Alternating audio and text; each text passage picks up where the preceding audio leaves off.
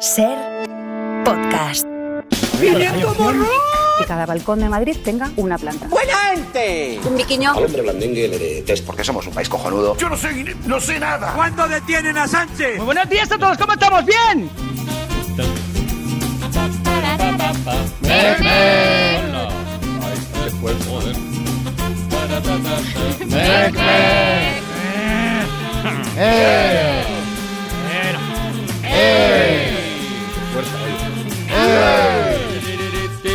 ¿Por qué se reúnen en Ginebra, presidente?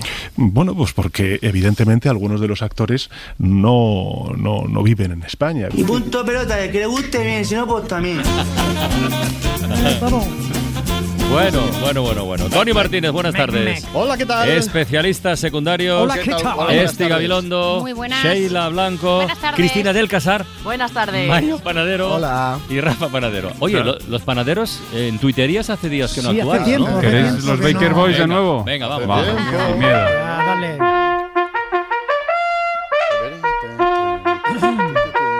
¡Twittería! Mucho, ¿eh? Son dos tonos viriles, pero distintos. Muy bien, muy bien, oye. Bueno, empezamos. A ver, lo- los que habéis vivido o vivís en un pueblo, vais a sentir con la cabeza esto que dice Yodio. Lo mejor de vivir en un pueblo es que se hace todo borracho. Hombre. ¿Eh, Íñigo? Venga, va. Hombre. Atentos al gran Isaías, que aquí viene una preguntita muy atinada de Beige. Me acabo de enterar de que se escribe renacuajo en vez de ranacuajo. Pero bueno, ¿qué sentido tiene? La, la verdad que ninguno. Ahora vamos con un tuit con girito final de Cansino Royal. Una señora me está contando su vida aquí en la sala de espera con la excusa de que no hay nadie más. Bueno, y que estamos casados. Atención porque Doc ha encontrado por fin el sabor definitivo de las patatas. Lais, sabor desolación. Y acabamos con Straven, que nos cuenta su vida. Cuarto psicólogo en un año al que voy para tratar mi narcisismo. A ver si este no se enamora de mí.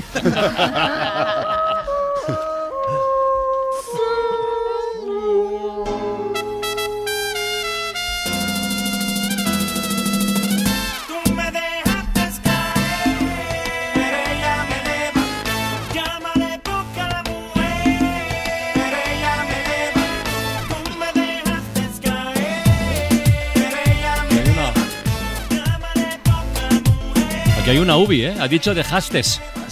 Ah. Estaba yo que no quería decirlo, es que me ha dolido Tú me dejaste caer. Pues Daddy Yankee a la UBI. Bueno, tenéis ya propósitos de año nuevo. Si no tenéis Seguro. no pasa nada, ¿eh? pero tampoco hace falta que sean tan drásticos como los de Daddy Yankee, a quien escuchamos en este temazo. Ella me levantó una canción del año 2007.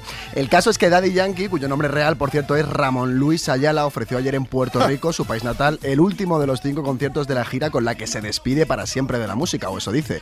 Y el artista latino aprovechó los últimos momentos sobre el escenario para anunciar que a partir de ahora va a dedicar su vida a Cristo. Esta noche reconozco y no me avergüenzo de decirle al mundo entero que Jesús vive en mí y que yo viviré para él, dijo Daddy Yankee. Igual con hacer más deporte y dejar de fumar era suficiente, pero bueno, ya a cada uno. Por ti.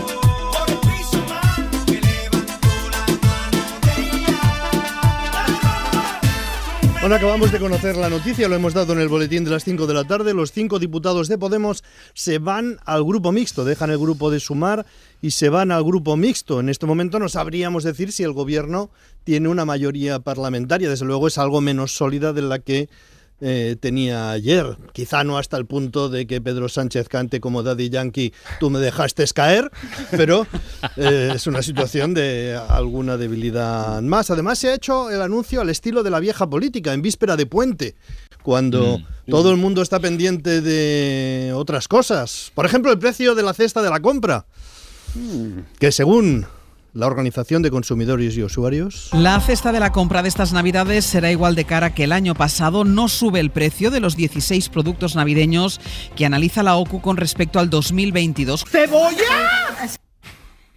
¿No suben los productos navideños? Con todos mis respetos, Bueno, siempre considerando que el aceite de oliva no es navideño, porque si es navideño descompensa cualquier cálculo. ¿Qué quiere decir que no suben? La media de esos 16 productos se queda igual y se queda igual significa que siguen siendo caros. Siguen siendo caros a pesar de que no han subido. ¿Por qué? Porque en 2022 se registraron máximos históricos. Ya no pueden subir más. Los precios han llegado al ático, máximos históricos en 2022, aunque hay algunos productos que van por libre y siguen subiendo. Suben bastante las almejas o el besugo, pero Las almejas y el besugo. Una almeja y un besugo han pasado del ático y van hacia la luna.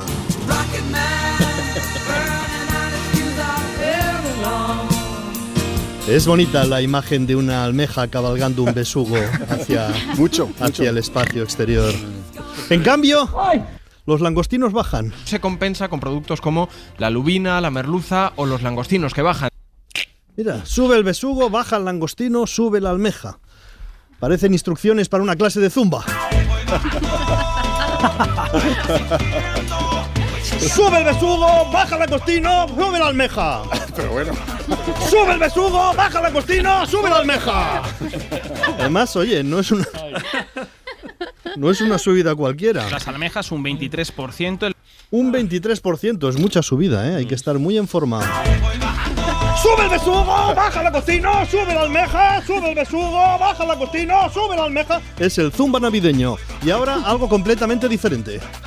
Pisa morena, pisa con garbo. El informe PISA sin garbo. Se han conocido hoy los resultados del informe PISA que mide el nivel educativo en las enseñanzas medias de los países desarrollados. Este es el informe que puede medir qué pasó en la pandemia porque el informe PISA se hace cada tres años y la conclusión es, madre mía. Madre mía. Hay una caída generalizada, en España la caída es grande, pero como en otros países la caída es mayor, es la vez que más nos acercamos a la media europea. España empeora, pero lo hace menos que otros países. El contexto es de descenso generalizado y hay auténticas debacles. Los gobiernos de todo el mundo hoy dedican el día a informar de lo mal que les ha ido a los demás. Esto es hoy universal. Anda los franceses, menuda hostias han dado. Hostia, los alemanes. En España llama la atención el caso de Cataluña, donde la caída es muy grande. Dios, ahora ya sí que me has matado. Uno de los problemas que destaca PISA es la desigualdad entre alumnos ricos y alumnos pobres. Hoy tenemos un ejemplo de esto. Lo publica el diario El País. Alumnos ricos de Madrid, de un colegio de Madrid, han tenido el privilegio de escuchar una conferencia especial del ex ministro Jaime Mayor Oreja. Para que toda España tenga igualdad de oportunidades, para todos, niños, para adultos, Mario Panadero nos va a resumir las teorías del señor Mayor. La conferencia de Jaime Mayor Oreja fue en horario de clase en el Colegio Concertado Cristo Rey en Madrid y en su página web se define como un colegio abierto, cercano y comprometido con la educación humana. El público eran unos 300 alumnos de entre 14 y 17 años. Jaime Mayor Oreja les explicó por qué España va en caída libre. La culpa es de un proyecto letal suicida que sumó a la izquierda, socialistas, comunistas y nacionalistas cuyo capitán general fue esta organización terrorista que se llama ETA. Según Jaime Mayor Oreja, el aborto es un crimen y en el futuro nos avergonzaremos de haberlo consentido. El aborto es una moda dominante como ha habido otras. Eso es como la esclavitud. La esclavitud también fue moda dominante. ¿eh?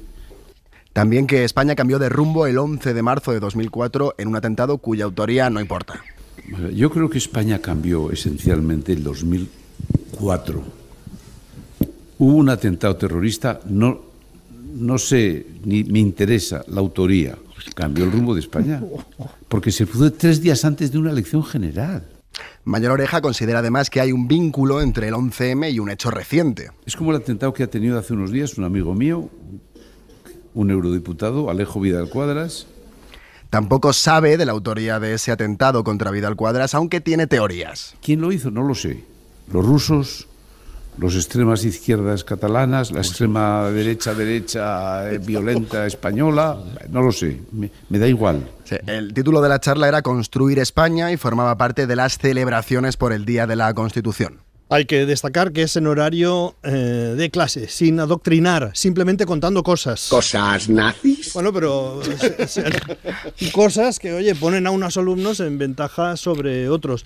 Es muy llamativa esa nueva categoría que ha creado Jaime Mayor Oreja de la extrema, extrema derecha violenta. Es decir, hay más de lo que parece ayer. Mucha gente se va de puente. Sí. Sí, sí. Mucha gente. Otros no, como los pimientos de padrón.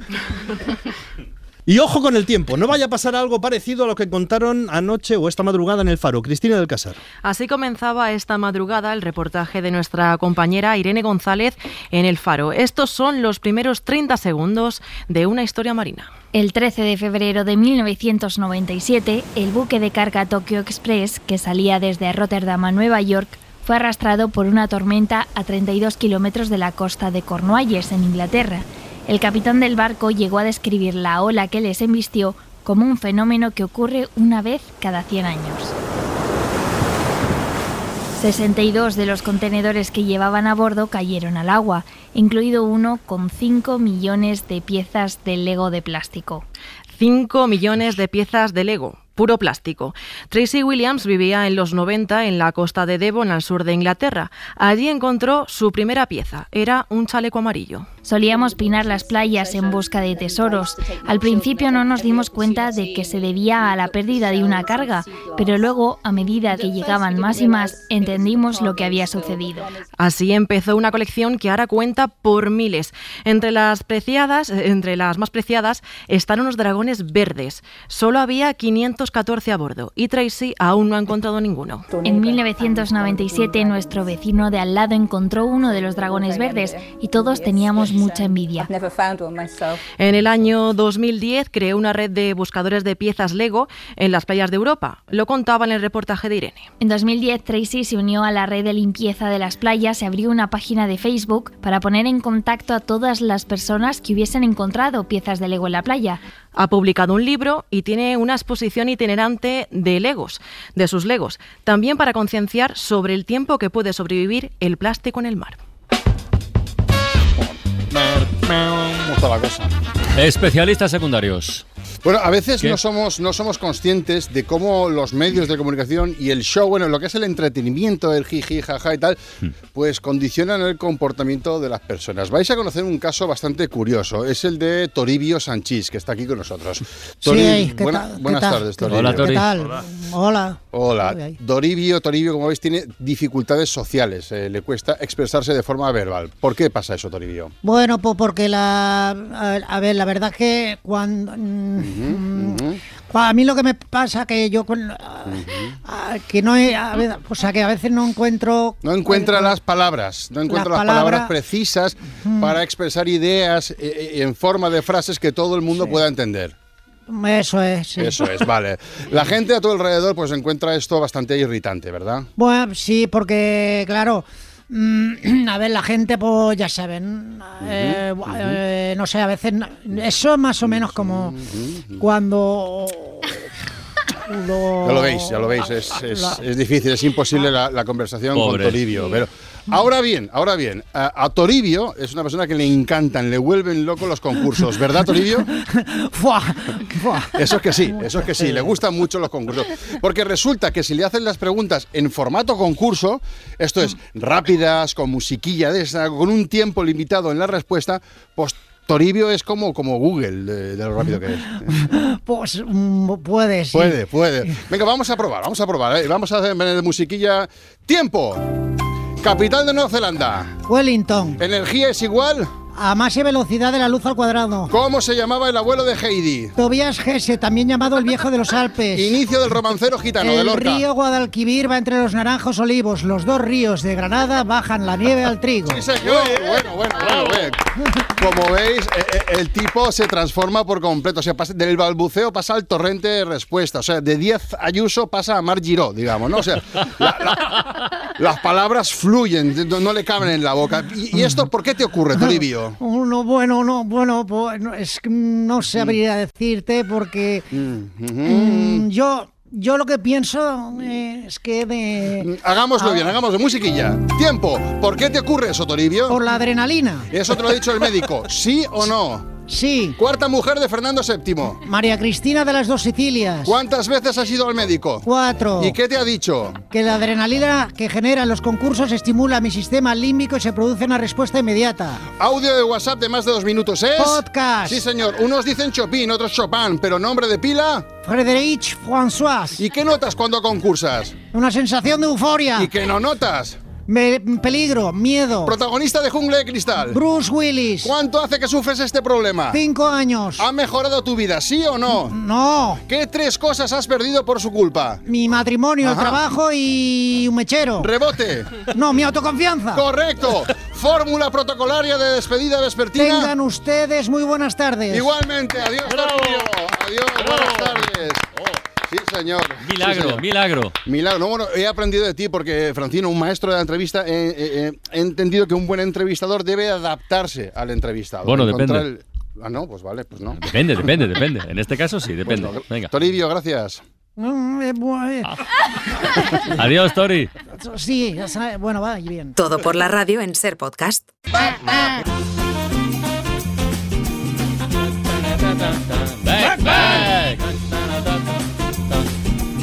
dun dun dun dun dun dun Son las cinco y media. No, y 31 ya. 4 y 31 en Canarias. Bueno, yo tengo y 30 todavía. No, no, no, no, Ahora. 31, 31. Ahora, ahora, ahora. Ahora. No Hay que ser preciso, hay que ser preciso. A ver, panadero, Sí, sí, ¿qué pues pasa? Mira, en media, hora Panadero o en, Rafa. en media hora o en 29 media hora, minutos. 31 minutos. Exacto, a las 6.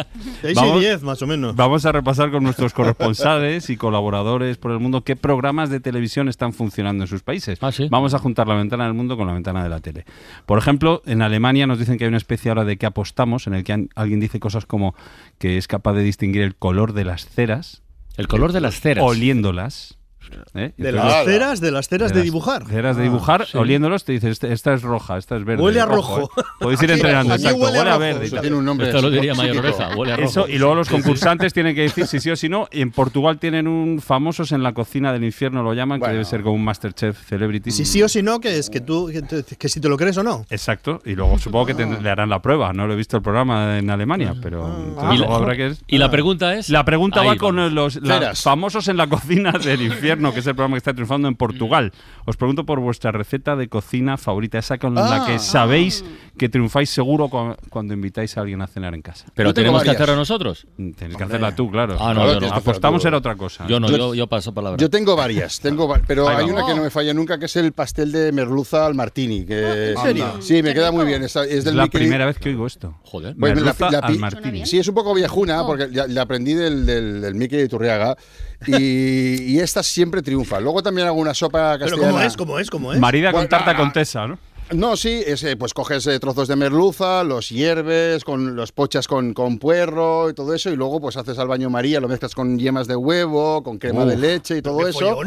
Baño María, y luego lo cubres todo con una salsa tártara, eh, con anchoitas y tal, queda muy bien, queda muy Uy, rica. Es una cosa que triunfa siempre, ¿no? ¿Y el martini Ostras. se lo pones Y también? el martini también, al, Ah. al pochar la verdura Ah, con, ah. con el pescado, lo, pues he hecho el martini y dejo que se Pero el martini, ¿qué, qué es lo que le echas? Blanco.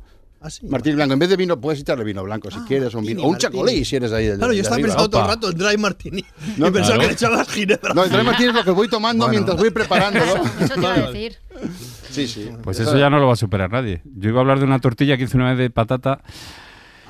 Bueno, vino un amigo a casa a ver un partido de fútbol y estaba mirando la tele, le dejé la esta, le echó las manos a la tortilla y se dio la vuelta como diciendo, ¿esto qué es? O sea, no parecía ni una tortilla de patata. O sea, Oye, pues en mi casa se hace, en todas las navidades se hace un concurso de tortillas eh, anónimo. Cada persona trae una tortilla y yo gano todos los años. Mira, me bien. puedo acordar. Ah, todos los años gano. ¿De qué haces? Pues- ¿De ¿Y qué, qué haces? ¿Qué haces? ¿De patata? Como vasca. Pero como Yo me ¿qué apunto- truco? No lo sé, le Ah, pongo vale- mucho amor, vale Mucho decir, amor, no sé. Poco hecha, no. muy hecha. Poco, esto es huevo, fundamental, esto es fundamental, tiene que estar poco hecha. Pero Muy tiene que caiga el huevo ahí concurso, al abrir. Un año le puse también chaca con mayonesa y hubo mucha polémica porque me dijeron que eso era hacer trampas, pero gané igualmente. ¿Qué era? ¿Qué? ¿eh? ¿Qué? ¿Chaca? Chaca, chaca, esto se Cangrejo. dice en Euskadi, Cangrejo. sí, cangrejo, no sé cómo se fuera de Euskadi, chaca es cangrejo, Cangrejo, una especie sí, de can- ¿no? cangrejo artificial. Cangrejo. Sí, los, los palitos. Los palitos, Los palitos. Estamos a un paso de la palla con chorizo. Pero dentro de la tortilla o como Eh, acompañamiento. Es como, como, eh, capa de tortilla, capa de chaca con mayonesa y capa de tortilla. Eh, yo no, yo soy Bien muy purista de la tortilla rico. de patata, no soy Polémica pe- ahí, pero ¿eh? ese año hice. Sí, Pues se sí. puede hacer, Pues la tortilla mí- se le puede echar lo que quieras, hombre. A mí la tortilla de alcachofa es lo mío. ¡Hombre! Anda. O de, o, de, o de berenjena, ¿eh? Tortilla de verduras. Bueno, Tortilla de berenjena era el desayuno favorito del amigo de GURB, del de Eduardo Mendoza. Es verdad. Ah, mira, desayunaba, desayunaba bocadillo de tortilla de berenjena. Un, un día Íñigo y yo os invitaremos a cenar a comer Vaya. todos. Bueno, Sí, no, ese como ha dicho cenar, ese como ha dicho cenar Rafa, yo Sí. no puedo concursar porque Ah, yo- bueno. porque a mí lo que me ¿Te gusta desayunar? es el cocido, no. Ah, El cocido, entonces cocido qué para bueno. cenar no, hace una Bueno. y hace una, bueno, bueno, Venga, sí, damos bueno Sí, sí, cocido. sí, no, no, Sí. pero hace solo una semana que he hecho el cocido y todavía lo estoy acabando porque hago mucha cantidad. y entonces Pero no hay manera, esto, ¿no? esto es un problema que tengo y que si No alguien quiere ya va al 900, 100, 800. Un Y tupper. se quiere llevar un tupper de cocido. A, a mí me pasa. Vale. el resto del silencio veo que sois más de llamar a Telepizza. Eh, efectivamente, yo es que lo de la cocina no se me da más ya. Pero, como ya que estáis mesa. Hablando de platos principales, yo lo que siempre se me ha dado mejor ha sido el tema de la repostería. De hecho, yo normalmente eh, hacía trufas por mi cumpleaños en el Oh, cole con mi toma. madre y la verdad es que Ah. nos salían bastante ricas. Sí, sí, rico. era, ¿Fecha? era un triunfo. ¿Cómo fecha? Ah, de cumpleaños mío, el 13 de mayo. Vale. La Virgen María era la Eh, sí, sí, la Virgen de Eh, Fátima. sí, sí. Fátima, eh. Bueno, pues nada, a las seis, la ventana que hoy es la ventana de la tele, la ventana del mundo, la ventana de la tele mundial. Yo soy un pinche cojonudo. Como demuestra tu silencio. Córtame las patatas. tal.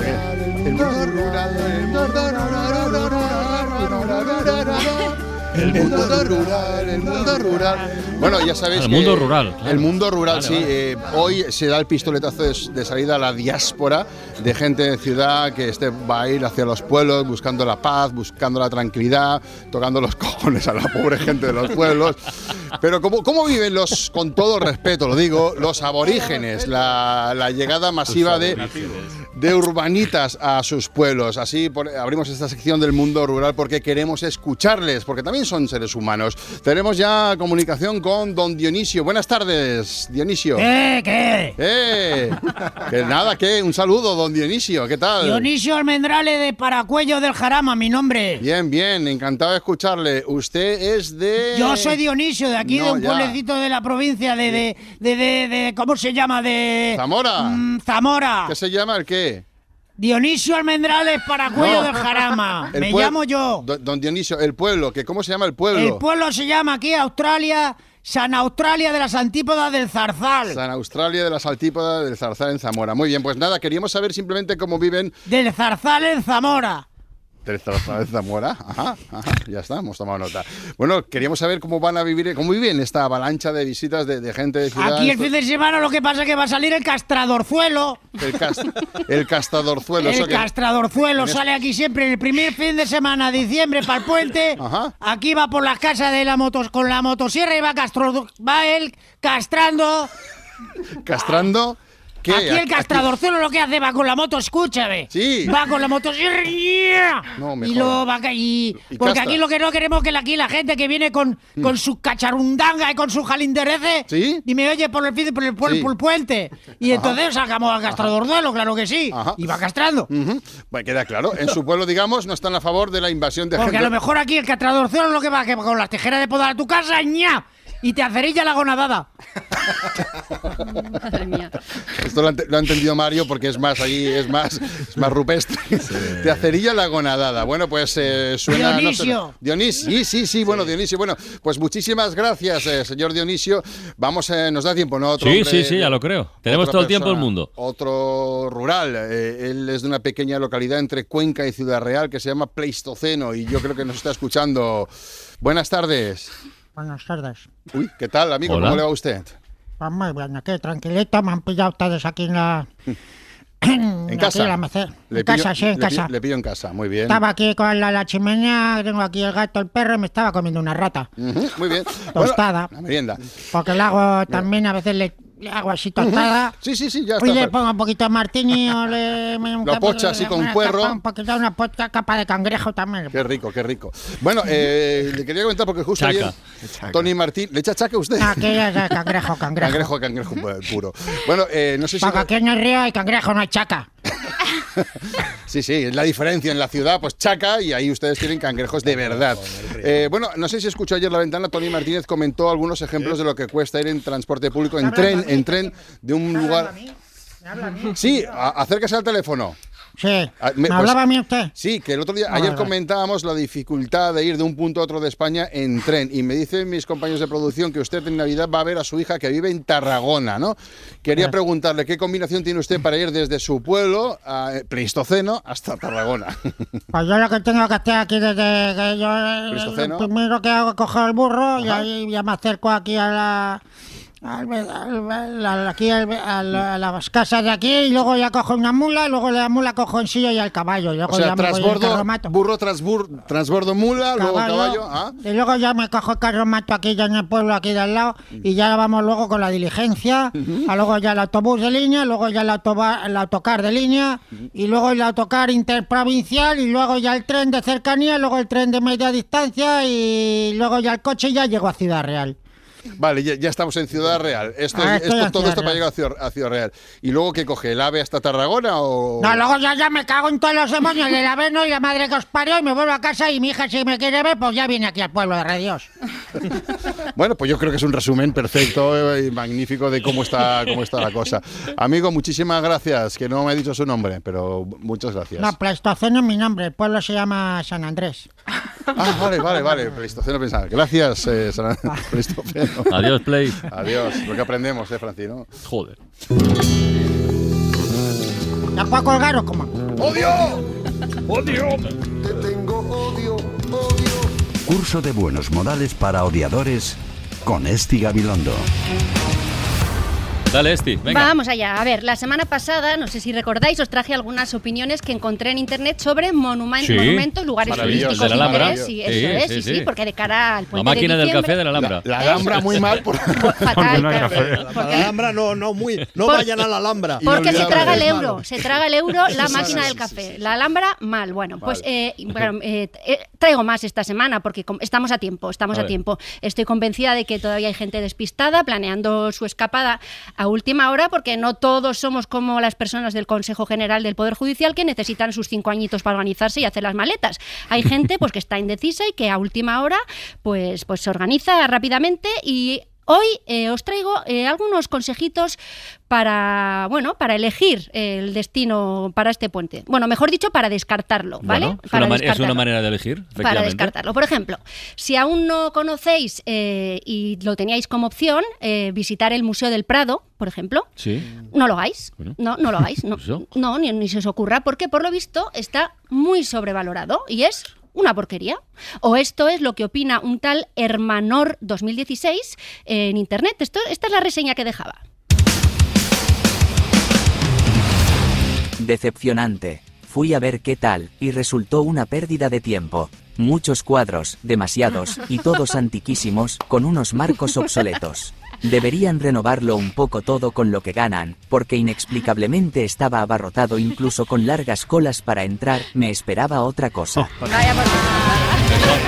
Eso no es verdad. Igual hay Que- que- café. Eso no, Carla, no yo puede sé que ser. tú te crees que yo me lo invento, pero es que No. os voy, voy a colgar pantallazos para Pero- que veáis que de verdad que todo esto es real, auténtico y verdadero. No puede ser. Sí, sí, Pero igual sí. a este chico no le gustaba el arte clásico. Bueno, a ver, vamos, es que no yo, creo, yo creo que los tiros van por ahí, Pero, claro, claro. joder. Es que es como si siendo vegano eh, te vas a comer a una hamburguesería y luego pones a caldo la hamburguesería de las redes. Es que no, si no te va la carne, hijo mío, pues no te pidas un chuletón de tres kilos para comer. Que si lo que eh, si, si no te gusta el arte clásico, el Museo del Prado sería el equivalente a toda la ganadería de Argentina en el año 2023. No es tu sitio, amigo. Además, eh, si a esta persona le parece que hay demasiados cuadros en el Prado, verás cuando se entere de que solo tienen expuestos unos 1150, Eso, eso. porque en los almacenes tienen 8.600 obras más súper antiguas y súper obsoletas que aún no han visto la luz. Lo mismo le da un parraque a este señor como se entere. Entonces, vamos a ver. Eh, señor Hermanor 2016, eh, vamos con un consejo que yo no me canso de dar a los haters. Infórmate un poquito antes de ir a cualquier sitio, que luego vienen los disgustos y te pones a salpicar tu odio sin ton ni son. A lo mejor, digo yo, que habría sido mejor eh, plantear tu reseña un poquito en esta línea.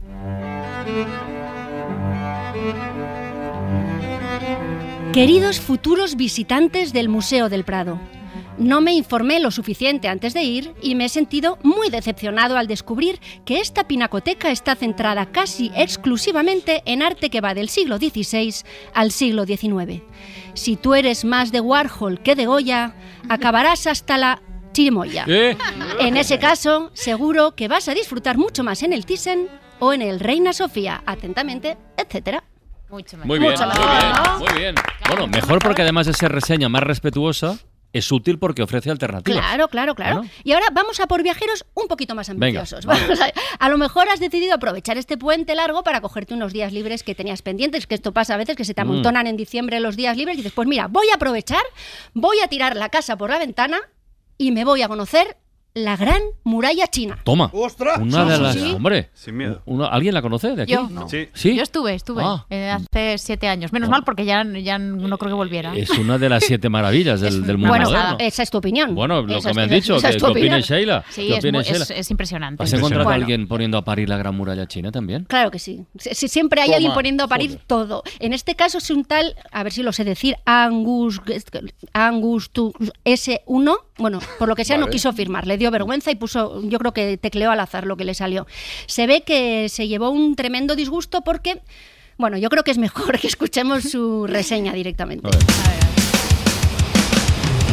¿Dónde está el papel higiénico? Es la segunda vez que vengo y, vale, es un sitio con encanto, pero cuando fui al baño, no había papel higiénico. Un horror. ¿Dónde estaba el supervisor de este sitio turístico? ¿En Qué punto de vista inesperado. Completamente inesperado. que es la segunda Sorpresa. Un giro, ¿eh? Sí, además es que te digo una cosa, eh, si ya habías estado antes, ¿por qué no te llevaste los cleaners de casa? O sea, digo que, que es que ya lo dice el refrán, también te voy a decir, el hombre es el único animal que tropieza dos veces con la misma muralla. Oye, este, pero de verdad no dice nada más de la gran muralla Nada más. china. Solo que no hay Solo papel el tema higiénico. papel higiénico. Sí, sí, sí, ya ves. Me parece que ahora desde el espacio ya se van a ver dos cosas: la muralla china y el regalito que esta persona debía dejar en los cuartos de baño. Pero vamos a ver, vamos a ver si conseguimos reenfocar la crítica de este usuario, que por otro lado, ojo, es muy lícita y puede resultar práctica para los que vayan a ir, pero eh, es mejor si se contextualiza un poco y se expresa desde otro sitio un poquito más amable. Por ejemplo, algo así. Querido futuro visitante de la Gran Muralla China, yo ya la he visitado dos veces porque es impresionante, una obra colosal, la más larga jamás construida por el hombre. Pero ojo, porque no suele haber papel en los baños. Para poder disfrutarla como se merece, llévate unos Kleenex en el bolso o el día se te hará más largo que la muralla. Atentamente, etc. Bravo, muy bien. Sí, señora. Y ya Sí, está. señora. Y hasta aquí el cursillo de buenos modales para odiadores de esta semana. Oye, oye, Siempre pero- información práctica, ¿eh? Sí, Siempre ¿puedo útil. decir, ¿Puedo decir una cosa Sí, yo del sí. Museo Hombre. del Prado? Sí, claro. Siempre con A buenos ver. modales. Muy respeto. A ver. Pero un poco, Con- con, con todo respeto. respeto, con todo respeto, pero un poco en la línea del primer eh, opinador. digamos, Cuéntanos, amigo. Sí, tú me dices ¿eh? si hay demasiado odio, pero sí es verdad que tú compras la entrada del Museo del Prado y la compras con hora de entrada. Tú compras en la página web y te dice hora de entrada. Usted quiere ir a las diez y media, quiere ir a la una y media, quiere ir a las doce. La compras y llegas con tu entrada para la Diez y media. una- para Hora. las diez y media para una hora determinada y hay una cola de dos horas. Upa. Hay que hacer una cola de dos horas. Y todas las personas que estamos en la cola de dos horas, vamos a los vigilantes de seguridad que están junto al que da paso a la entrada y le preguntamos lo mismo. Le preguntamos, a pesar de tener una entrada con hora, tenemos que hacer la cola de dos horas. Dice, sí, si tiene usted cinco minutos, haga una reclamación. Ah, mira. Y y, y esto lo van diciendo continuamente a todos los que compramos. Es decir, no costaría nada en la página web. Esta es mi, mi- mi reseña, ¿eh? sin odio. No costaría nada en la página web decir la hora es orientativa porque suele estar abarrotado Claro. y si usted compra para las diez y media tendrá que hacer dos horas. de Traiga cola. bocadillo. Traiga bocadillo. Papel Y papel higiénico. Y papel higiénico, sobre todo. Ya está. Pero con amor, ¿eh? Dicho Sí, con sí, no, amor. y pero sin además que lo has dicho fenomenal, Claro. con buenos modales y, ap- y aportando soluciones. O sea que es, es perfecta, ha estado perfecto. Te ha faltado la música de Me ha Bach. faltado lo de Bach, ¿no? Cago en potola. Oye, hablando de música. Sheila Blanco presenta Chan Chan Chan.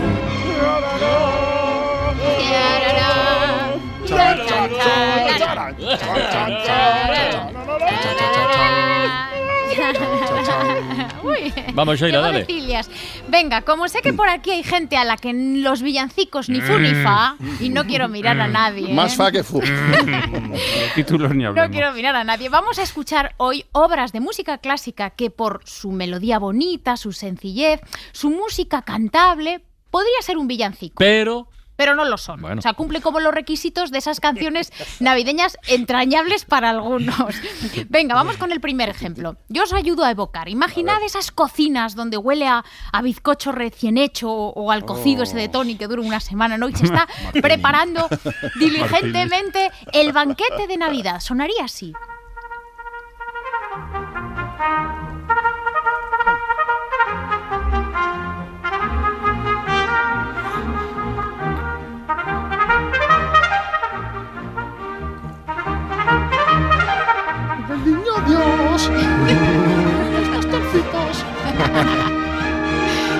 Entrado muy bien, Armand. Has entrado. Has entrado.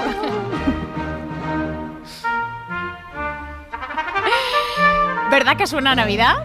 Sí, sí, ¿no? sí, sí, sí. Claro. Bueno, esto que suena eh, pertenece al concierto de trompeta de Johann Hummel, que es uno de los compositores de su época, uno de los mejores entre el, entre el 18 y el 19. Y de hecho fue un niño prodigio que, fijaos, tocó para Mozart y Mozart le gustó tanto que dijo, te doy clases gratis, porque eres un fenómeno. Pues Sí, sí. ¿Cuántos, Años, años ten- ¿Cuántos años tenía Mozart? Joder, Porque seis o siete ya en No, esa época. No, hombre, un niño prodigio que tocó para Mozart cuando tenía tres años. La cosa se va haciendo cada vez más pequeña. No, hombre, no, Mozart ya tendría sus veintitantos y este era un Oh, niño bueno. más pequeño, se llevaba, era más joven que Mozart. Bueno, venga, vamos con otra obra villancicable, villancicable. Está con gusta, pinzas, pero entendéis, ¿no? Sí, sí, sí. Bueno, esto os va a sonar más. Imaginemos esa reunión con la familia, los adornos navideños, los regalos, sonando esto de fondo.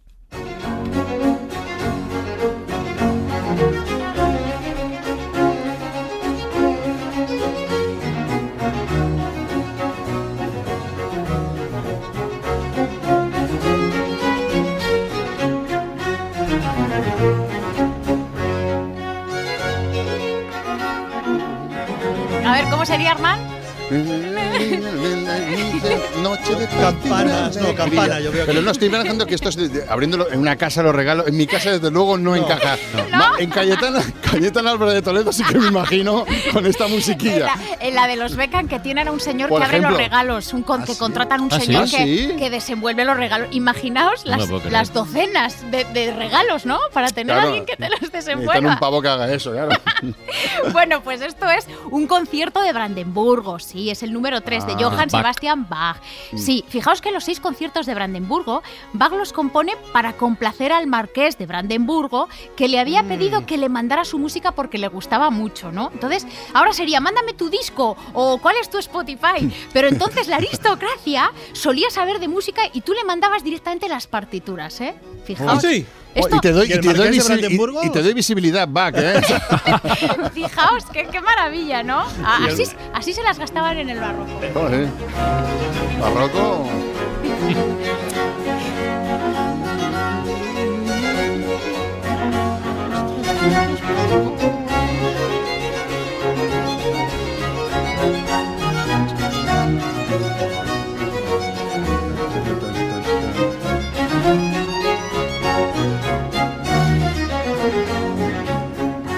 venga, Ole. vamos con otra obra navideña. Pero esta evoca la ternura y el ambiente de paz y de concordia que es deseable en la Nochebuena. Oh, sí. Cuñado,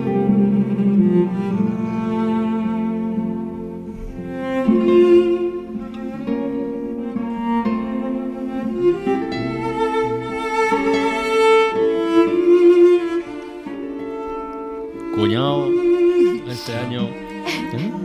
Es- aparece Tony desde la cocina. Ya está el cocido.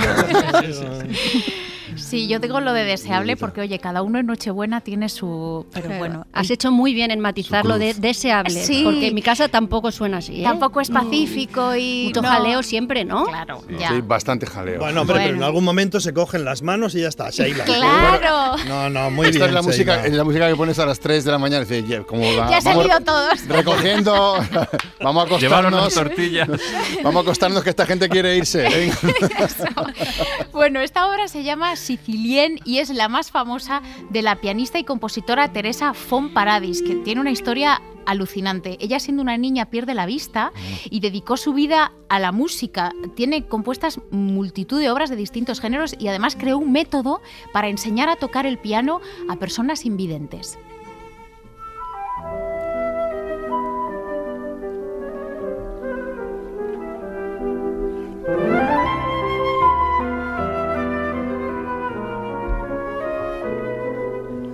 Esto es otra cosa, ¿no? Esto es un quiebro aquí que hemos hecho porque os evoca a un, por ejemplo, a una película rollo pesadilla antes de Navidad. A ver. Puede ser. Sí, puede ser, sí. De este Una punto cosa sí. navideña medio oscura. Medio siniestra, sí. Sí. Es cuando entra Herodes en escena. La cena no ha ido bien.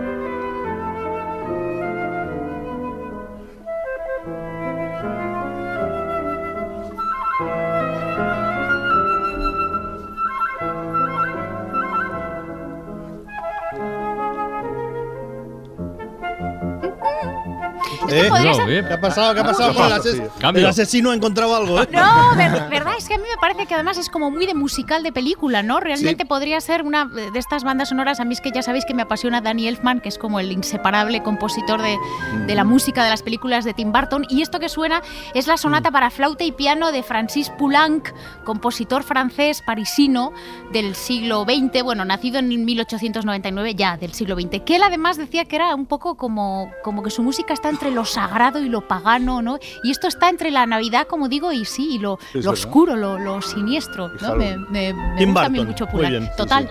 Venga. La siguiente obra sí que es una banda sonora de una película rusa, El Teniente Quillé. Es una peli muy antigua del año 33. A mí no me suena. No, es yo la he Buenísima, buscado. buenísima. Es que Obra maestra. Aunque, aunque. mm. No, pero Ah. tiene pues, las dificultades de la época. bueno, fijaos que la banda sonora, esto es una cosa que yo, me ha sorprendido porque yo no, no la tenía registrado. Sergi Prokofiev, el, el compositor, eh, fue su primer acercamiento a la música de cine. Yo no sabía que, que había hecho bandas sonoras, Prokofiev. Eh, y esto es una suite que hizo por encargo para la Unión Soviética para esta película. Sí, sí, para la película esta de- del el Teniente Quille. Yo creo que los cascabeles ayudan, pero de verdad que a mí me suena súper navideña. A ver vosotros, ¿qué pensáis? Sí, hombre. Huele a Santa Claus de repente. Sí, ¿verdad? Suponiendo que huele a algo Santa Claus, claro. A nieve, Como ¿no? Podría ser Apocalipsis Now en Navidad, ¿eh? También. ¿Cómo? Si le quitas los Mira, mira, cascabeles. Claro. No, es, bueno, Cuidado, es- ¿eh? chula, es navideña, ¿eh? Sí. Y Apocalipsis Now. Navideña tártara. Con la salsa.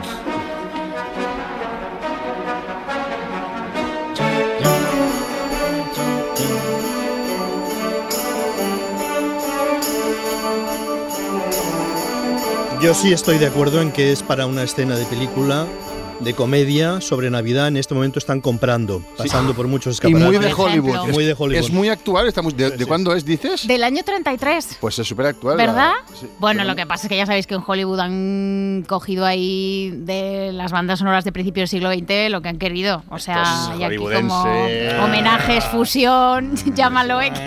Bueno, No. o, simple- o contratar. Pero lo que sí que es verdad es que, claro, al final la nieve, Rusia, frío, todo esto, Sí. ¿no? Tiene sentido.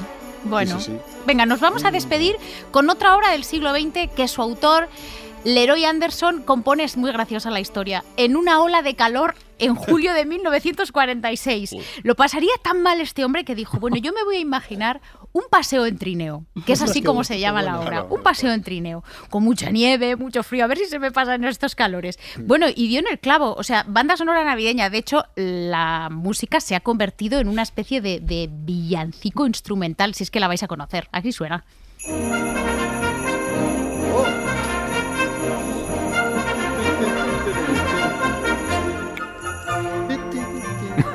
Sí, sí, no, ahora viene, mira, mira sí, hombre. Sí, a que sí, ¿eh? Hombre, claro. la tengo en sintonía del móvil.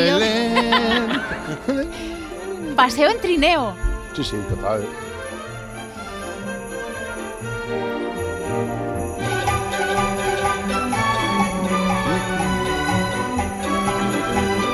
Dean Martin tiene una versión, me parece, de esto. ¿Ah, sí? Me creo, ¿eh? No estoy seguro. Puede ser. ¿Qué tal? Esto es, esto es Sí, mejor, sí, ¿no? sí. Estos villancicos. Es un gran cierre. Es- Es termina- Totalmente. terminar en alto. Sí, sí. Sí, señor. Yo veo a Fred Astaire ahí de fondo. También ¿Verdad? puede ser, es de la época, claro.